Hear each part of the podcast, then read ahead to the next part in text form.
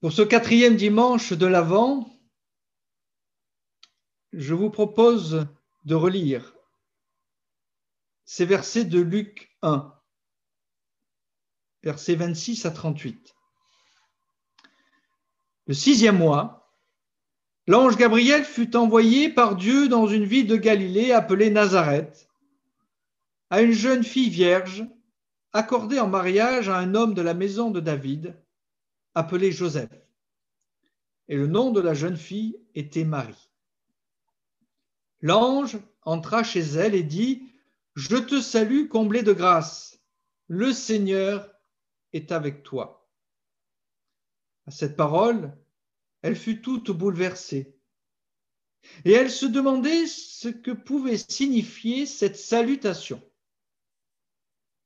L'ange lui dit alors, Sois sans crainte, Marie, car tu as trouvé grâce auprès de Dieu. Voici que tu vas concevoir et enfanter un fils. Tu lui donneras le nom de Jésus. Il sera grand. Il sera appelé fils du Très-Haut. Le Seigneur Dieu lui donnera le trône de David, son père. Il régnera pour toujours sur la maison de Jacob, et son règne n'aura pas de fin. Marie dit à l'ange, Comment cela va-t-il se faire puisque je ne connais pas d'homme? L'ange lui répondit, L'Esprit Saint viendra sur toi, et la puissance du Très-Haut te prendra sous son ombre. C'est pourquoi celui qui va naître sera saint. Il sera appelé fils de Dieu. Or voici, dans sa vieillesse, Élisabeth, apparente, a conçu elle aussi un fils, et il en est à son sixième mois, alors qu'on l'appelait la femme stérile. Car rien n'est impossible à Dieu. Marie dit alors, Voici la servante du Seigneur, que tout m'advienne selon ta parole. Alors l'ange la quitta.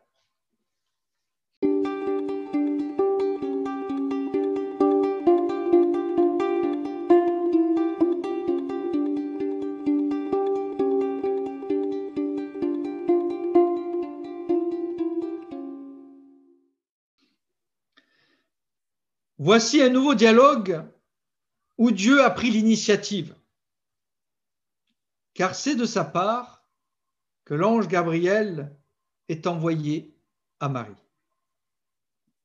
Comme souvent dans la Bible, comme pour Moïse, Jérémie et bien d'autres, c'est Dieu qui fait le premier pas. En effet, c'est lui qui se déplace pour venir nous rencontrer comme à travers l'enfant de la crèche. Nous appeler comme pour les apôtres et les prophètes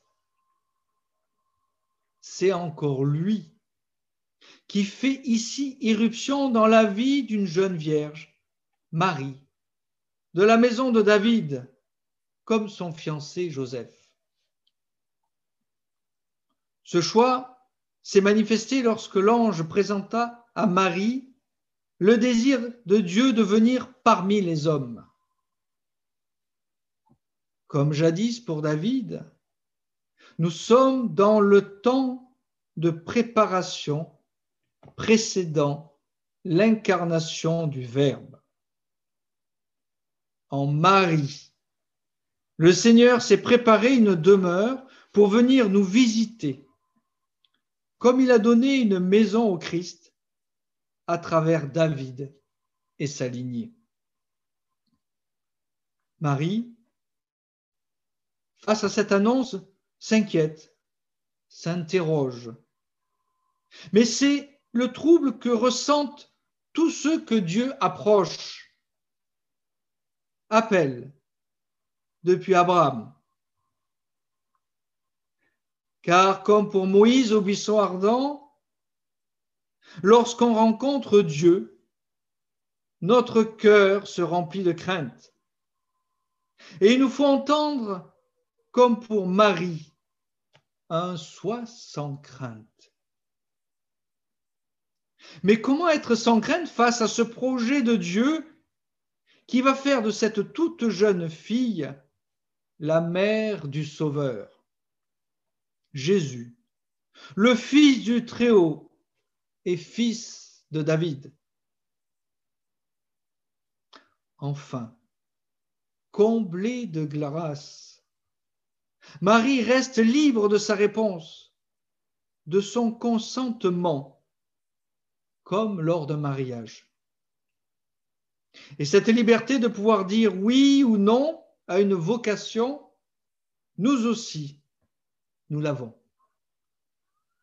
En effet, nous pouvons tout aussi bien nous cacher comme Jonas, avoir peur comme Jérémie, ou nous ouvrir et accepter de devenir serviteurs, voire apôtres, comme Paul.